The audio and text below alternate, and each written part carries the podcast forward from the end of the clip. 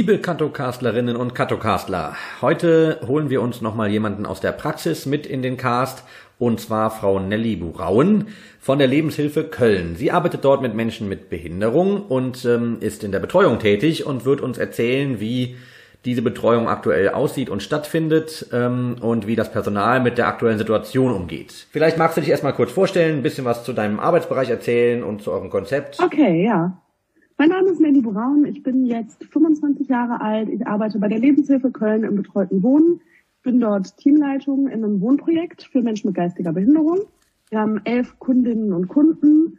Davon leben vier in einer WG, sechs in der anderen WG und einer lebt in einem Einzelapartment. Betreuen wir im 24-Stunden-Dienst. Das heißt, wir haben drei Schichten und zwei Teams. Wir haben ein Team für den Tag, ein Team für die Nacht und ähm, eben ganz nach individuellem Hilfebedarf werden die KundInnen dort betreut in den WGs so, wie sie leben möchten, wie sie Bedarf haben, angeleitet werden müssen bei alltäglichen Dingen. Und in dem Wohnprojekt, wo ich arbeite, gibt es auch noch Einzelkunden. Das heißt, das sind Menschen, die in ihrer eigenen Wohnung leben, die auch eine Behinderung haben, dort dann stundenweise einmal die Woche, zweimal die Woche, einmal am Tag betreut werden. Ja, und ähm, unser Ziel ist eben, dass unsere Kundinnen und Kunden so selbstständig wie möglich leben können, ihr Leben nach individuellen Wünschen und Vorlieben gestalten können.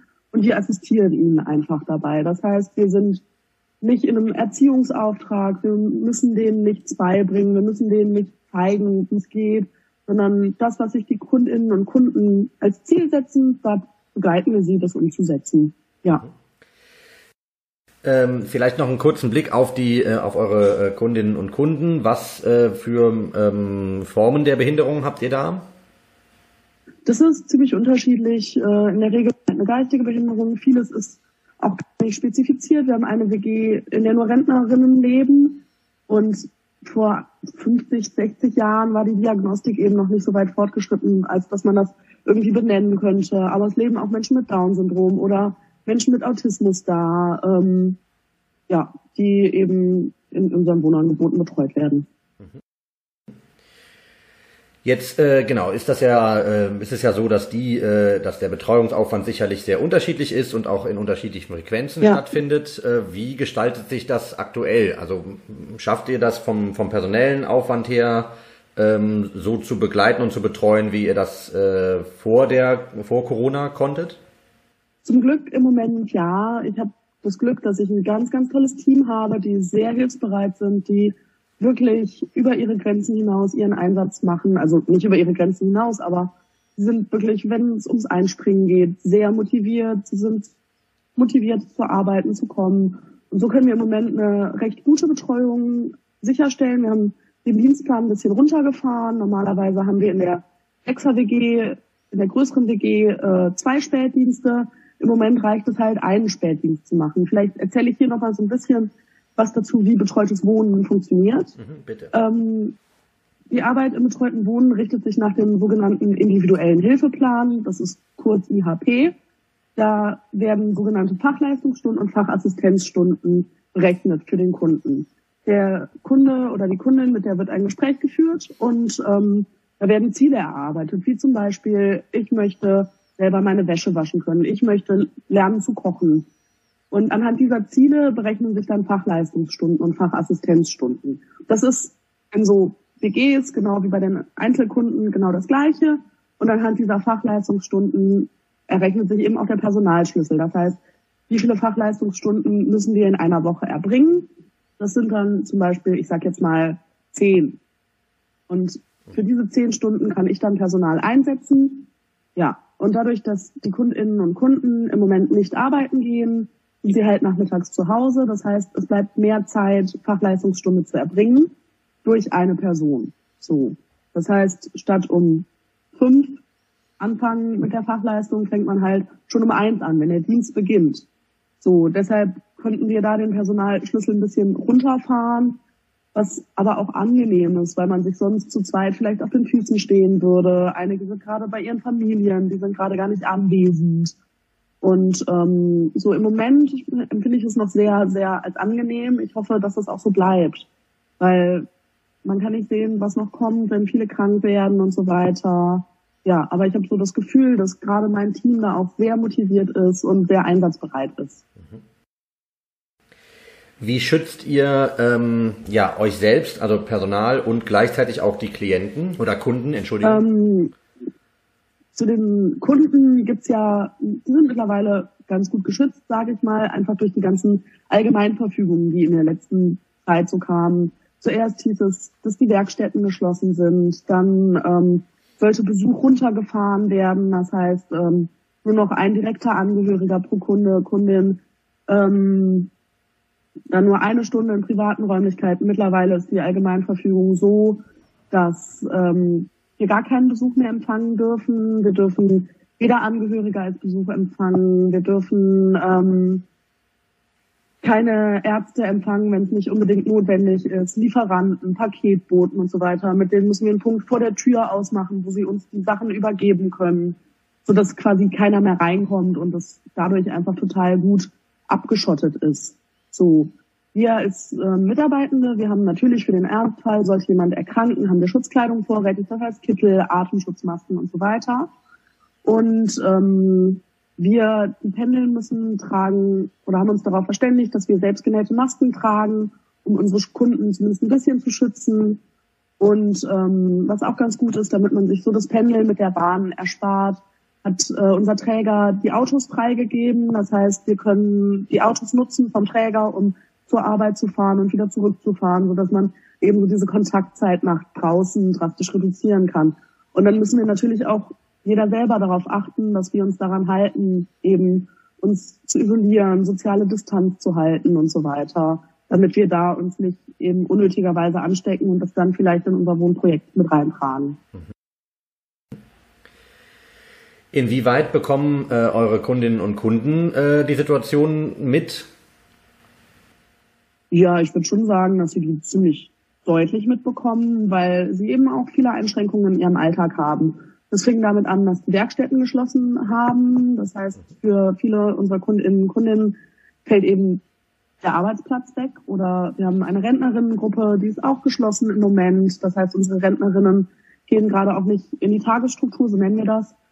So, das heißt, der ganze Alltag ist anders. So, es ist wie Homeoffice ohne Office. Das heißt, sie sind alle zu Hause den ganzen Tag. Da merkt man schon sehr direkt. Und dann fallen auch viele Freizeitangebote natürlich weg. Man kann nicht mehr schwimmen gehen, man kann nicht mehr ins Kino gehen, man kann nicht mehr einkaufen gehen. So auch Einkäufe machen wir stellvertretend, also Lebensmitteleinkäufe machen wir stellvertretend für unsere Kundinnen und Kunden. Ähm, ja, das heißt, so da sind die Auswirkungen sehr direkt. Das auch mit dem Besuchsverbot. Das heißt, sie können ihre Angehörigen nicht mehr sehen. Wenn jetzt ein Kunde oder eine Kundin zu ihren Eltern fahren würde und danach in die WG zurückkommt, haben wir die Anordnung, dass sie 14 Tage in Selbstquarantäne muss. Das heißt, ähm, das ist eine massive Einschränkung natürlich, auch für unsere Kundinnen und Kunden. Mhm. Ja. Und dann natürlich auch über Nachrichten, Fernsehen und so weiter kriegt man das mit. Und da kommen dann oft viele Fragen auf, weil das meistens unverständlich formuliert ist für unsere Kundinnen und Kunden. Genau, ich ähm, ja, aus deinen Erzählungen ergeben sich mir noch zwei Fragen. Ich äh, fange mal mit der äh, mit der ersten an, die sich äh, aus deiner aus dem letzten, was du gesagt hast, ergibt. Ähm, jetzt sagst du ja, ne, unsere Nachrichten oder das, was äh, übermittelt wird, ist häufig ja in einer sehr komplexen, in einem sehr komplexen Aufbau, in einer komplexen Sprache formuliert. Ähm, und es wirft aber ja Fragen auf. Es ist klar, dass sich vielleicht auch Sorgen gemacht werden, dass, ne, wenn sich, wenn sich der Alltag ändert, wenn auf einmal Leute nicht mehr zu ja. Besuch kommen können, dass äh, wie schafft ihr es denn, ähm, ja, ich sag mal, da eine, eine Struktur des Erklärens äh, aufrechtzuerhalten oder vielleicht auch die komplexen Sachen ja. anders zu übersetzen? Genau, also einerseits versuchen wir natürlich unseren Kundinnen und Kunden zu verdeutlichen, dass es eine sehr ernste Situation ist, dass man natürlich sauer sein darf, dass man jetzt seine Familie nicht besuchen kann, aber dass man eben auch weiterdenken muss, was oft für Menschen mit geistiger Behinderung schwierig ist, glaube ich, dieses abstrakte Denken. Ich gehe jetzt nicht zu meinen Eltern, damit ich meine Eltern nicht anstecke. Das ist so ein Gedankensprung, der vielleicht nicht für jeden so ohne weiteres machbar ist. Und da versuchen wir einfach viel zu informieren. Was ist das Virus? Was macht das Virus? Und so weiter. Und da ist wichtig, eben einfache Sprache oder leichte Sprache zu verwenden. Und so im Alltag, wenn man es gewöhnt ist, in komplexer Sprache zu kommunizieren, es ist super schwierig, auf einmal leichte Sprache zu sprechen. Mhm. So, und da gibt es ganz viele zum Glück Internetangebote, die eben diese Infos in leichter Sprache bereithalten, so dass man das ausdrucken kann, denen die lesen können, legt man es hin, damit sie es lesen können, und dann liest man es vor. Es gibt zum Beispiel eine Website, die heißt corona-leichte-sprache.de. Da sind alle Informationen gesammelt für eben leichte Sprache, ähm, in leichter Sprache. Da sind auch Materialien gesammelt, wie Kochrezepte in leichter Sprache, eine Anleitung zum Haare schneiden in leichter Sprache, ähm, Yoga-Videos in leichter Sprache, so eine ganz große Materialsammlung. Und daraus können wir halt auch schöpfen, um unsere Kundinnen und Kunden eben im Alltag zu beschäftigen. Mhm. Kannst du noch kurz für äh, unsere Zuschauer, also es sind ja nicht alles, äh, ich sag mal, Fachkräfte in der sozialen Arbeit, äh, die ähm, sich unseren Cast hier angucken, kannst du noch kurz äh, in, in einfacher Form zusammenfassen, was der Unterschied zwischen ähm, leichter und einfacher Sprache ist? Ja, also leichte Sprache unterliegt wirklich strengen Richtlinien. Es gibt eine eigene Grammatik und so weiter, damit sich das leichte Sprache nennen kann. Einfache Sprache ist eben Sprache, die so weit runtergebrochen ist, dass es sehr einfach verständlich ist. Das heißt zum Beispiel ähm, dazu sagen, äh, das Coronavirus ist eine sehr tödliche Erkrankung, die viele Todesopfer fordert. Kann man sagen, das Coronavirus ist eine schwere Krankheit. Viele Menschen sterben davon. So, jetzt mal als mhm. blödes plakatives Beispiel. Ähm, um eben nur die relevantesten Infos rüberzubringen und möglichst Fremdworte oder Fachworte zu vermeiden, die zu übersetzen in deutsche Sprache, so dass es eben leichter verständlich ist und ganz viele Füllwörter einfach auch wegzulassen. Mhm. Ja. Okay. Äh, auf der Seite, die du empfohlen hast, gibt es natürlich auch Beispiele dafür, ne, wie sowas aus, aussehen kann. Genau. Ähm, genau, das kann, genau. Den, kann den Kommunikationsalltag an vielen Stellen sehr erleichtern. Ja, Jetzt hast du ja eben Fall. gesagt, dass, dass viele Angebote ähm, ausfallen, die, die Werkstätten, die Arbeitsplätze äh, schließen und das hat ja äh, ganz unmittelbar in eurem Arbeitsbereich auch was mit dem Thema Finanzierung zu tun. Es ist schön ja. zu hören, dass Fachleistungsstunden ja. erbracht werden können. Das äh, geht sicherlich nicht allen mhm. Arbeitsbereichen so, dass man das so uneingeschränkt ja. erstmal weiter erbringen kann. Trotzdem hängen solche Finanzierungen ähm, ja oft ineinander verflochten, also sind ja ne, oder sind ineinander verflochten. Ja, das ist eben ein sehr, sehr großes Problem, was ich persönlich sehe, weil viele Träger der Einrichtungs, äh, der Eingliederungshilfe eben privat sind. Das heißt, es sind gemeinnützige Vereine, die eben gemeinnützig wirtschaften. Das heißt, sie können keine großen Rücklagen bilden. Und ähm, wo keine Leistung erbracht wird, kann in der Regel nicht finanziert werden. So, wir müssen jeden Monat abrechnen mit den Kostenträgern, in unserem Fall dem Landschaftsverband.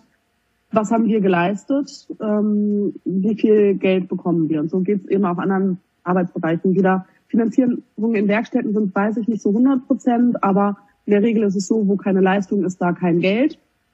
Das heißt, ähm, ja, das wird eine schwierige Situation, weil Mitarbeitende weiter bezahlt werden müssen, Mieten müssen bezahlt werden. Das ist fast das gleiche Problem wie überall. Und ähm, man muss ja eben auch denken, was ist nach Corona? Nach Corona sind die Menschen müssen weiter oder möchten wieder arbeiten gehen.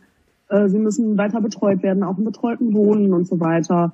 Da muss man eben gucken, wie kann man das machen. Das Gute ist, zum Beispiel der Landschaftsverband hat uns jetzt schon gesagt, wir dürfen Fachleistungsstunden auch stellvertretend abrechnen. Das heißt, wenn der Kunde gar nicht da ist, wir aber einkaufen gehen für den Kunden oder wenn wir für unsere Kunden stellvertretend Lebensmittel einkaufen, weil es nicht gut ist, wenn die in den Supermarkt gehen, dann können wir das trotzdem als Fachleistungsstunde abrechnen, was wir vorher nicht mehr konnten. Und ähm, es gibt ein Gesetz zur Sicherung von sozialen Dienstleistern. Das hat die äh, Bundesregierung auf den Weg gebracht. Da geht es darum, dass zumindest 75 Prozent refinanziert werden können. So, das ist gut, dass diese 75 Prozent refinanziert werden können, kann aber in manchen Fällen, glaube ich, auch schon schwierig werden, weil die Sätze generell nicht so unbedingt super hoch sind. Das ist immer Verhandlungssache mit dem Träger. Ja. Okay. Ähm, jetzt hast du ähm, ja gesagt, ne, es gibt da eine Refinanzierung. Ist das dann sowas wie ein wie ein Rettungsschirm? Kann man sich das so vorstellen? Genau, genau. Das ist wie ein Rettungsschirm. Der ist ein bisschen so, okay, ihr könnt gerade keine Leistung erbringen, äh, das und das sind aber die Bedingungen. Und da sind zum Beispiel auch Bedingungen, dass das Personal an anderer Stelle eingesetzt werden muss, zum Beispiel in der Erntehilfe oder dass der soziale Träger Erntehilfegeräte zur Verfügung stellen muss. So, das heißt, es könnte sein, dass dann Leute in der Erntehilfe eingesetzt werden müssen. In der Realität ist es halt öfter so, dass dann Leute, die pflegerisch geschult sind, ähm, dann eben auch mehr in pflegerischen Bereichen eingesetzt werden, wo gerade Personalnotstand ist und so weiter. Ja. Okay. Äh, schön zu hören, dass es auch einfach äh, ja, Positives zu berichten gibt in der, in ja. der Versorgung. Ja. Ähm, am Ende unserer Cast-Folgen gibt es immer noch mal die Möglichkeit, äh, eine Botschaft zu senden, eine ganz individuelle. Mhm. Die kannst du richten ja. an wen du möchtest, an, an deine Kundinnen, ja. an angehende Sozialpädagogen oder ne, äh, genau, fühl dich da sehr frei. Ja. Das ist so eine ungefähre Minute. Okay. Wir nennen das auch die 60 Sekunden Botschaft und äh, genau, die läuft sozusagen ab jetzt. Okay, ich möchte mich ganz herzlich bedanken bei all meinen Kolleginnen und Kollegen in der Eingliederungshilfe, bei allen Menschen mit Behinderungen, die gerade diese Situation meistern, die von dieser Situation betroffen sind. Ihr werdet gesehen. Es ist oft so, dass es wird über Pflegekräfte, es wird über Kassierer, es wird über alle möglichen Leute geredet, es wird nicht über Sozialpädagoginnen, Sozialpädagogen geredet. Ihr werdet gesehen, eure Arbeit ist genauso wichtig und wertvoll wie all die andere Arbeit, die gerade systemrelevant ist. Bleibt stark, bleibt gesund und wir schaffen diese Krise. Wir meistern das gemeinsam. Ja. Okay, ja, vielen Dank, äh, Frau äh, Nelly, ne? Äh, Frau Braun hätte ich schon fast gesagt, also das jetzt schon so lange, ne? Also vielen Dank, äh, Nelly, ne? Sehr, ja. sehr spannender Bericht. Ja, gerne.